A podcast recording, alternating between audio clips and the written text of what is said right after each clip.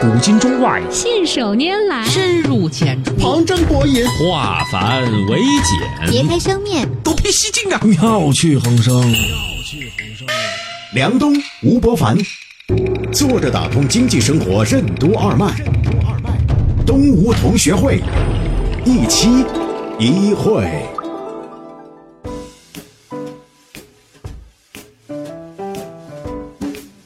作者打通经济生活任督二脉，大家好，欢迎收听今天的东吴同学会，我是小梁，对面是老吴，老吴你好，大家好。呃，记得我们曾经在小米上市之前呢、做过一期话题，专门讨论小米这家公司的很多值得我们学习的地方啊，很好啊。那有一天呢，我看了一份报告，还是很诧异的，就是那个 OPPO、vivo 这两个公司呢，从手机这一端呢，占有率都。比小米不止高了一点点，都高了挺多的。如果加在一起的话，它就是更厉害单个的比都比它高好多啊。对如果两个都加起来的话，那就是高的是太多了。对，所以呢，我就在想一个问题，就是我个人呢是非常认同小米这家公司的伟大的愿景的，它既有科技感啊，又能够注重实惠啊，总体的性价比也很好。嗯但为什么两边都很好的，它就是嘖没打赢 OPPO、vivo 呢？当然，我们不是以成败论英雄啊，但是我觉得中间总是有一些值得我们思考和研究的事情吧。和小米手机相比，媒体存在感更低的 OPPO 和 vivo 手机，为什么反而业绩更好？什么是所谓的洞穴假象？为什么说小米手机离硅谷更近，而 OPPO、vivo 手机离小镇更近？欢迎收听东吴同学会，本期话题：营销远视症。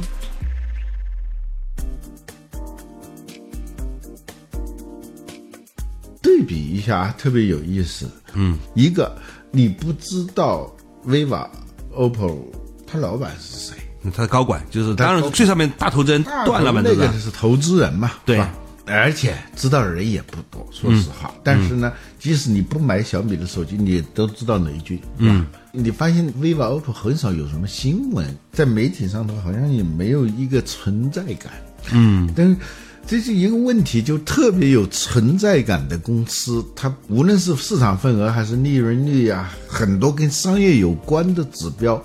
不是说不行，也不错。嗯，创立不到十年，销售规模过千亿，那的确是不错的。但是你要跟同行比呢，它确实有很多让你困惑，甚至是着急的地方。嗯，他那么努力，雷军是以会开会作为一个时间亮度的啊，办一件事儿如果要花几个小时，那我可以开几个会，嗯，那算一算，算了，我还是开会吧，我就不参加这个活动了，等等，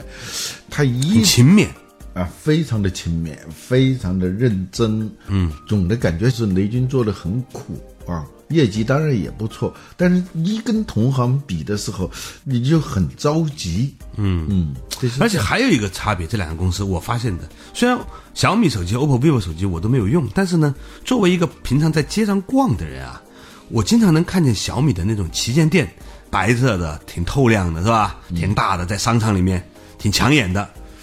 但是我从来没见过 OPPO 和 vivo 的这种大的旗舰店，反倒是有一次我和你啊一起去海南很偏僻的一个什么什么市，都忘了那叫什么市了，满条街都是 OPPO、vivo 的那种小店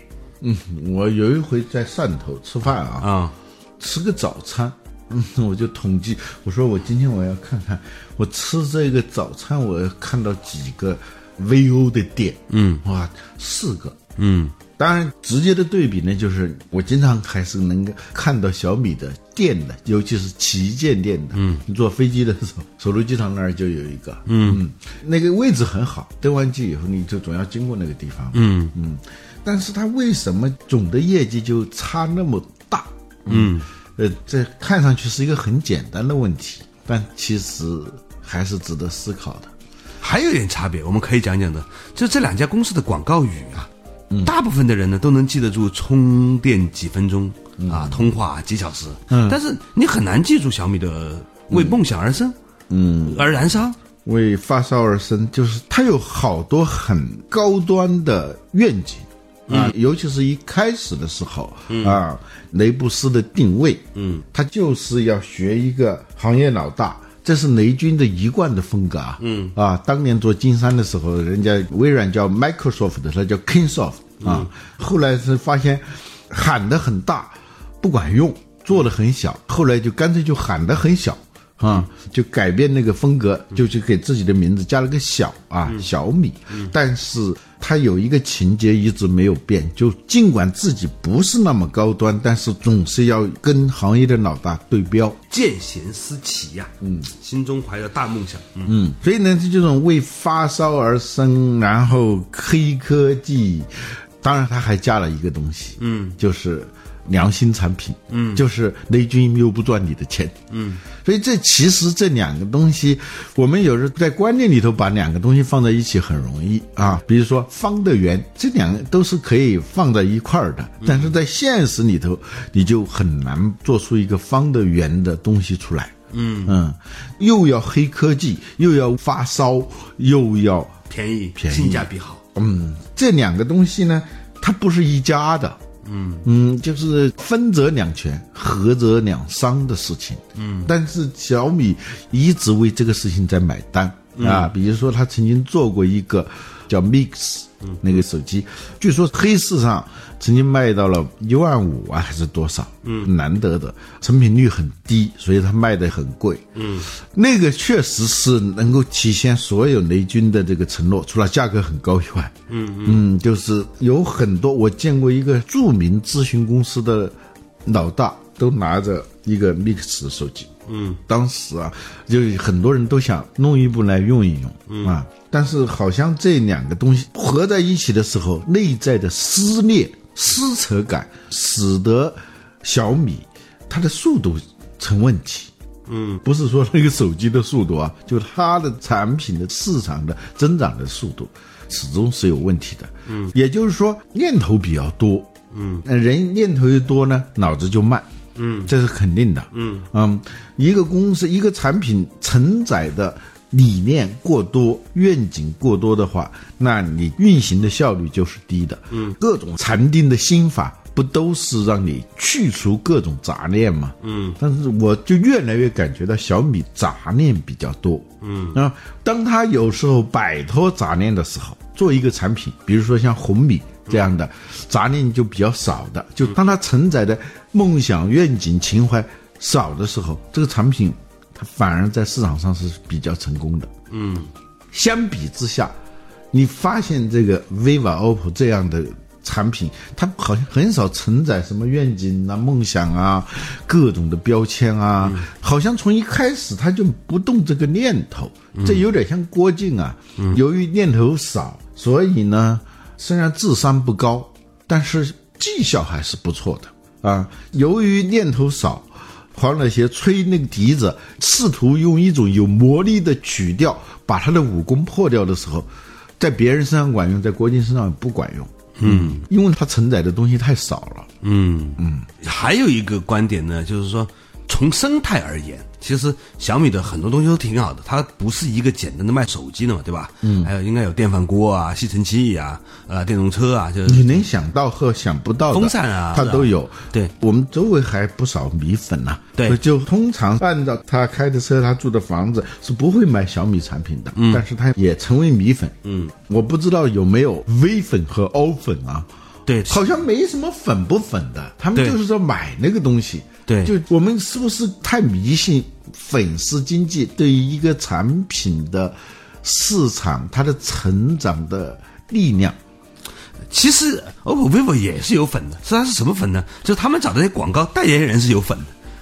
的。就他们找了很多这个流量明星啊来做代言呐、我想说的意思就是，不管你粉不粉，但是他最后选择买这个东西的时候，不是因为粉，是因为实实在在的充电时间和通话时间的一个很简单的对比。嗯，通过那个播放音乐的那个喇叭的响亮程度、啊，比一些做保安的朋友，嗯，特别喜欢那个 vivo、oppo 的那个喇叭。嗯，很响亮，嗯啊，因为身为保安，你是不能够戴耳机听音乐的，是吧？还有摄像头很奇怪的啊，就是我觉得 vivo、oppo 是到了一定的境界，这个境界就是我完全可以无视、蔑视行业习俗，这个行业习俗是什么呢？就是后面那个镜头的像素，嗯，和前面的这个镜头的像素之间，我们想当然都觉得是正式拍的像素要高，嗯，非正式拍自己的像素低一点没关系，嗯，相机嘛，就是拍我们看到的那些东西。嗯，而他对这个习俗好像完全不予理会。相机就是拍我们看不到的东西，那、 就是我们自己的脸。所以他能够把两个镜头的像素给对调过来， OPPO、vivo 哦它拍自己的这个镜头比较好，对吧？ 对，其实这也不能简单的解释为反潮流，其实它是发现了想当然的事实背后的真相。嗯，就是很多人用手机拍照，其实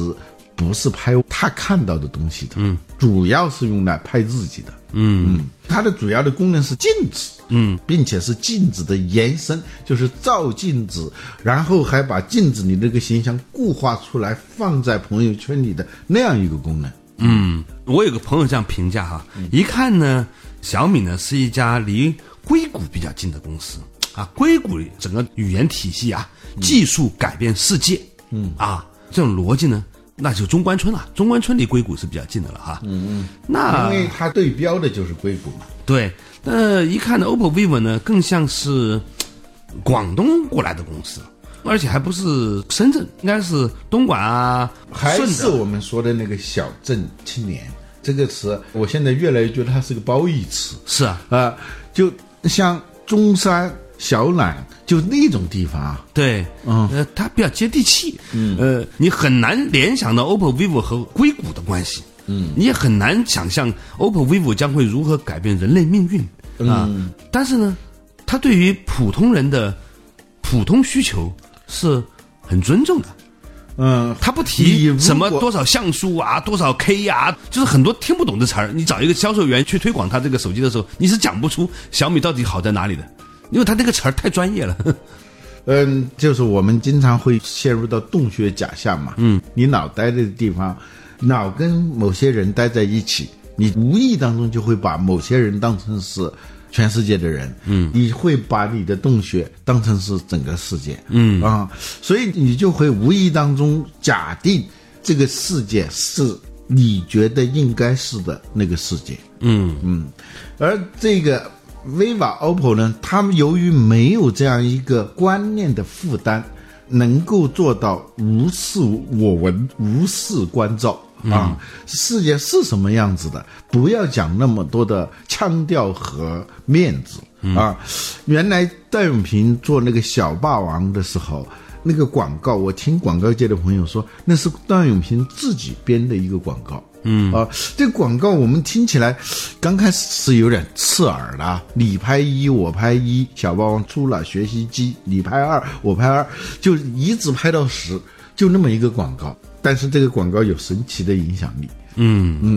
这个今天我们讨论了一个我们很喜欢的小米公司啊，它和 OPPO、vivo 之间到底有什么区别？也许的他们公司不重要，重要是我们借由这个事情看到背后的一些有趣的东西，也许更有意思哈。稍事休息，马上继续回来，坐着打通经济生活，任督二脉，东吴同学会。为什么说 OPPO、vivo 手机和小米手机存在着物种上的差异？什么是所谓的大爆炸式创新？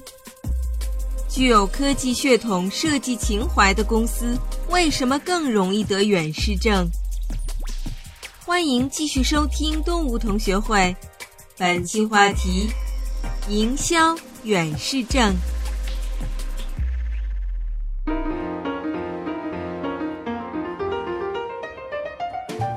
坐着打通经济生活，任督二脉。大家好，欢迎收听今天的东吴同学会，我是小梁，对面是老吴，老吴你好，大家好嗯今天我们讨论的这个话题就是，你甚至都不知道他的公司的老板是谁的，OPPO 和 vivo，他是如何抢占了大多数的这个市场份额。虽然我们不是一个以成败论英雄的价值观，但是呢，他总是能说明一些什么问哦，题吧。它是一个值得关注的现象。嗯对，呃，就是实际上这种困惑是一种自我反省，就是觉得困惑的时候，一定是你的分析工具和观察手段有哪些漏洞，嗯，以至于让你看不到一些东西，嗯，所以我们常常是自己的观察能力有问题，但我们习惯于觉得这个世界出问题了，不是的，这个商业世界没出问题，它就是这个样子的。当我们产生困惑的时候，一定是我们忽略了哪些东西，或者说我们的观念当中有哪些障碍。这个古人说得好，“是障易消，以障难除”，就是作为一个客观的障碍。是比较容易消除的、啊，路上有一块石头，你把它搬走了，嗯，理障就是你的观念里头的那些障碍是很难除的。为什么很难除？是因为你都不知道它存在。嗯，我有个朋友这样看这件事情，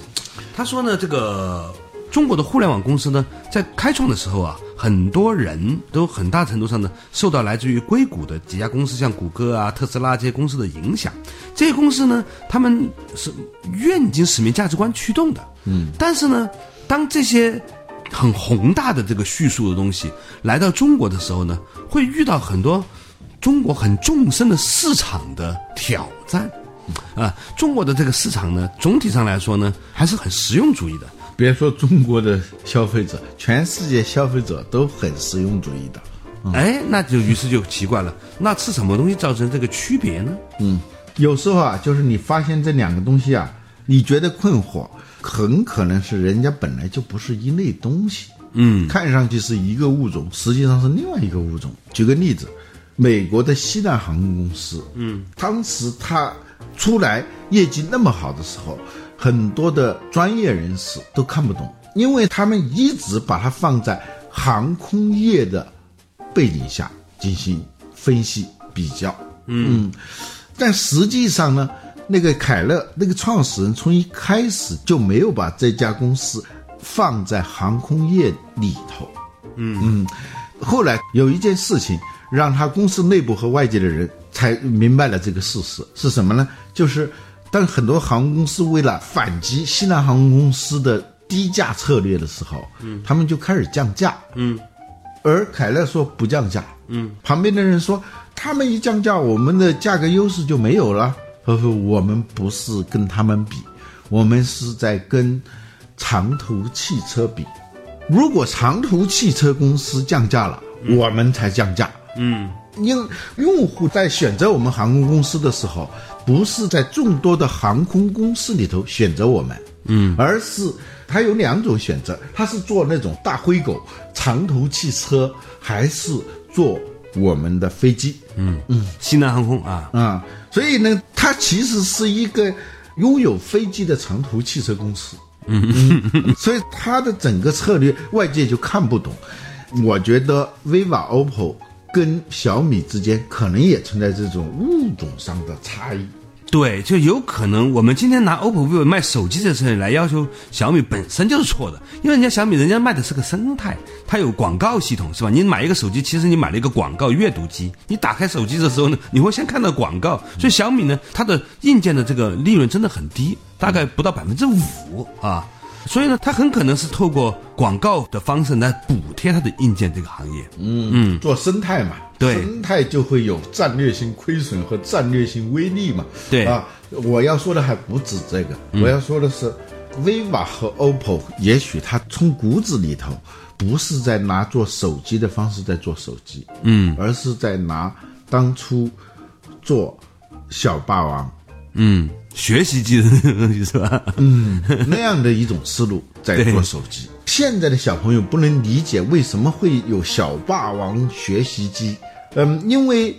那时候已经出现电脑了，嗯，那个所谓学习机啊，它是有个键盘的，嗯，跟电脑的键盘长得一模一样，嗯嗯，但是它需要接电视，对，啊，那个像素很粗，嗯啊，但如果你看到它有个键盘，它也在让小朋友学习，你以为就是一个家用电脑的话，那你就想多了，它其实是个游戏机。它是个游戏， 就是小孩儿玩游戏顺带学习一下，它本质上是个游戏机。那游戏机的价位跟电脑的价位完全不是一码事，嗯，它功能也不是一码事，嗯啊，还有它这个学习机在高端市场上是不可能卖的。嗯，大量的买这个学习机，也就是买这个有点像电脑的游戏机的，是广大的小镇儿童，是吧？嗯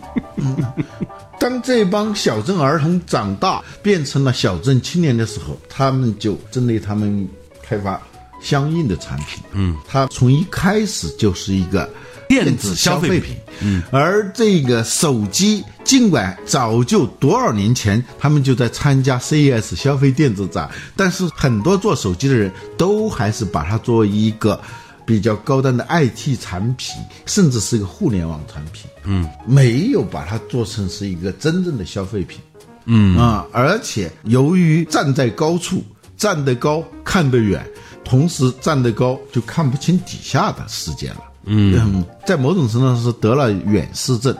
看到的是很远的东西，就盯着月亮忘记六便士。嗯，我觉得小米可能存在着这个问题。嗯，我无法评价哈，因为这个事情我们不是消费者。不过有一天呢，我经过了一个小米的店，有一个细节，我倒是觉得说，如果有一天雷军看见我，他也一定会觉得，嗯，你需要反省一下，是什么事儿呢？这个店从设计装修来说呢，还是很亮堂的，很有苹果店的风范。嗯，但是呢。他当时，因为他店里面卖很多东西啊，卖那种电动车，还有一些那吸尘器什么的，有一个区域就是这种的家居的这种东西的，嗯，他呢就拿黑色、黄色那种不干胶贴啊，在地上贴了一圈儿，把那些东西呢放在那个相当于一个独特的区域，嗯，那个东西呢，人走来走去的时候，你就会把它踢得翻起来，而且那个颜色吧，黑色、黄色很刺眼，跟那个白色挺亮很那个很不一样。嗯，你就觉得那个地方呢，一下子呢，整个的这个小米店呢，就觉得很奇怪，又在一个很高端的商场里面，很违和，很违和啊，很违和。这个显示出两个细节，第一呢，显示出它在设计的时候啊，充满了设计师的意味啊，甚至向高端致敬的这个意味，在那么贵的商场，光线做得那么好啊，那空间各方面做得很好，但是呢，那些细节呢，又显示他对对成本很敏感。你想，那肯定是找到那种对视觉很不敏感的人来做这件事情才干得出来的。那但你可以想象，他请多贵的人来干这个事儿，肯定是有道理的。所以呢，这些事情呢，其实它背后有涉及到一个基因不兼容的事情，很高端的、很有远景的、很有使命感的一个东西来了。来了之后呢，在很多的这个服务产品跟不上的时候呢，就会出现了这种脱节感。甚至他为了配合这个市场，你看他推出了很多性价比很高的产品嘛，对吧？价格很低啊，啊，让大家觉得很良心呐、但这个东西都是有成本的，就是高端的、酷的、炫的、改变世界的、有设计美感的这些东西和性价比好的、呃性能高的、呃这些东西之间呢，它有一种先天的这个矛盾，不是不可以完全对接，但是很难很难。埃森哲的有个高管写过一本书叫《大爆炸式创新》，嗯，他说现在出现了一种颠覆传统竞争逻辑的一种竞争方式，嗯，呃，传统的竞争方式是更好、更便宜、更有差异化，这三者只选其一，啊，然后现在又出现了一种能够同时做到更好、更便宜、更有差异化的东西，嗯。嗯，这个过去你做更好就很难做到更便宜、更差异化。嗯但确实有这类的产品。嗯啊，比如说微信，相比于手机短信，它就符合大爆炸式创新的特点。嗯，但是在硬件领域，嗯，物理世界， 你要同时做到三合一。真的是很难的一件事情。嗯嗯，像 vivo、OPPO，它没有那么多的高尚的理念啊，但它所遵循的一个东西啊，在营销学里头始终是颠扑不破的道理。嗯，那就是用户要的不是直径五毫米的电钻，要的是直径五毫米的钻孔。嗯，就是你别说你那个电钻，那个钻头是什么样子的，材质什么样子的，呃，然后呢，顺带你还讲讲良心价格。不，我要的是那个直径五毫米那个钻孔，你就给我钻出来。嗯，别的他也听不懂，关键是，其实，在金字塔底层的大部分用户，他都是这样：第一，听不懂；第二，听懂我也不太感兴趣，我只关心我能得到什么。这是在整个营销里头我们一定要记住的一个东西，而具有科技系统，啊、还有那种设计情怀的公司很容易忘记这一点。嗯，今天呢，我们只是呃很外围的看了一些作为一个旁观者看到的一些东西，可能呢中间还有很多的战略我们是不了解的。也许这两家公司呢，真正的很多的想法呢，不是我们能够洞察的啊。但是呢，我觉得今天把它作为一个话题抛出来，本身它其实折射出来一种讨论，就是我们在做一件事情的时候，是不是足够纯粹？嗯，或者说你有没有能干扰你正常做事的那些杂念？嗯，杂念呢，分开来说都是很好的念头，嗯，但是都凑到一起的时候，它会影响你的动作的发挥，嗯，呃，就像那个我们说运动员的状态好，其实就是杂念少，嗯，只要你的杂念一多，你再高的水平发挥都有可能失常。嗯，更多的时候是你的成绩不如你自己预期的，别人也认为你该达到的那个成绩好。嗯，非常感谢今天吴老师给我们分享了他的这个观察。客观上来说，这两家公司都是非常好的公司，而且呢，相信呢，他们也会走得很远啊、我们只是希望说，再花一些时间，透过我们长时间的观察呢，可以跟大家一起来记录，在不同时期我们对于商业物种的这个观察和记录，也许这个本身就是一个价值吧。感谢大家收听今天的东吴同学会，我们下期仍然一期一会。